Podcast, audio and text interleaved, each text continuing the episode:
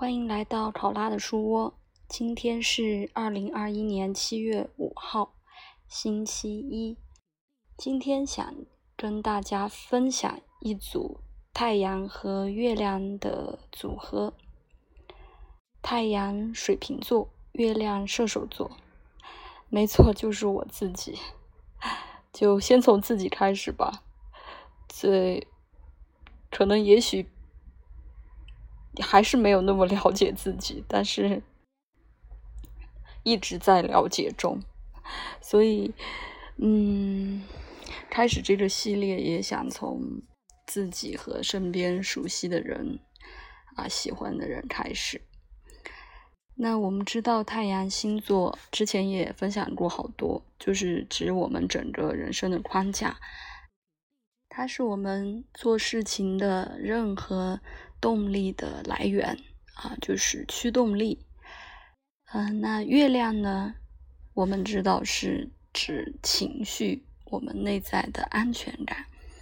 那因为月亮的守护星是巨蟹，所以巨蟹和四宫相关，呃，这个和历史相关，所以情绪安全感其实也是过去。给我们产生的一些效果和影响。那我们知道星体呢是，嗯，我们看这个星盘的一个角度啊，就是我们落在什么星座，是通过什么呃什么样的角度发展的。太阳和月亮呢，就是最重要的。两个部分就是每天时时处处其实都会体现的，因为每天我们都要做事情啊、工作啊、生活啊和交朋友啊、出去聚会啊，就是呃会有很多的行动啊，所以这些行动的呃驱动力是怎么来的？我们为什么想去做这些事情，都是和太阳相关的。那月亮呢，就更不用说了。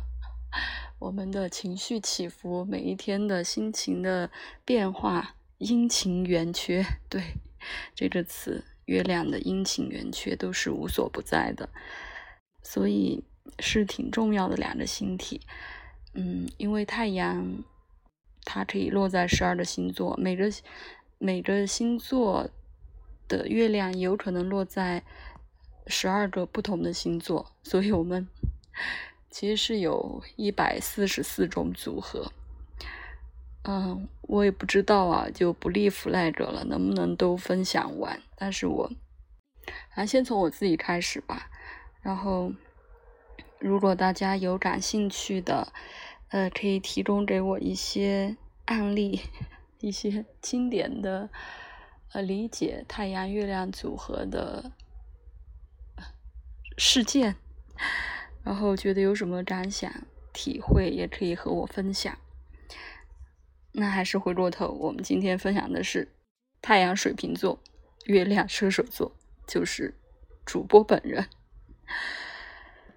因为我们知道太阳是狮子座的守护星啊，所以我们水瓶座是狮子座对面的这颗这个星座，所以。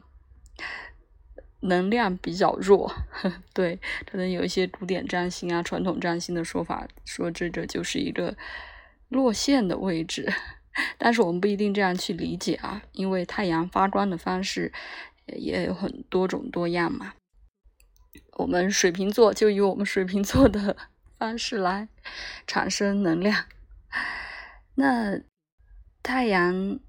呃，水瓶座呢，就是因为水瓶它是固定的风向星座，它也是就是阳性星座嘛。然后可能搭配我的月亮射手，因为月射手座是火象星座，而且是变动的，所以这样风和火的搭配呢，就是不是有一种抓不住的感觉？是吧？就是有一点不落地，有一点飘在空中。所以，呃，因为我们今只是讲太阳和月亮，因为星盘比较复杂，还有其他的星体。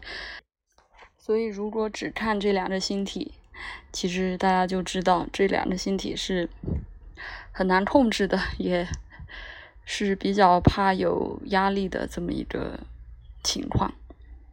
当然，太阳是我们就是面对呃身边的大多数人的时候表现出来的一种状态。月亮呢，可能是对于我们比较亲近的人表现出来的一种状态，所以可能就是，嗯，在大家的面前还是比较，呃，理性，就是这种风元素很强的一一个这种状态，然后在可能熟悉的陌生，呃，不是 熟悉的人、亲近的人面前，就会展现射手座的这种，嗯，更更自由自在、更洒脱一点。更呃无所谓一点的状态，所以很多朋友还有我们家的熊先生，就是觉得 不靠谱。熟了之后，就是觉得完全不是表面的这种云淡风轻的样子。所以，嗯，我下一个，我下一个就准备分享太阳射手，月亮水瓶。所以，敬请期待。大家如果有和我一样是太阳水瓶、月亮射手的这种配置，也欢迎来分享，是一些什么样的朋友？有没有奇奇怪怪、可可爱爱？好吧，那今天的分享就先到这里喽，拜拜。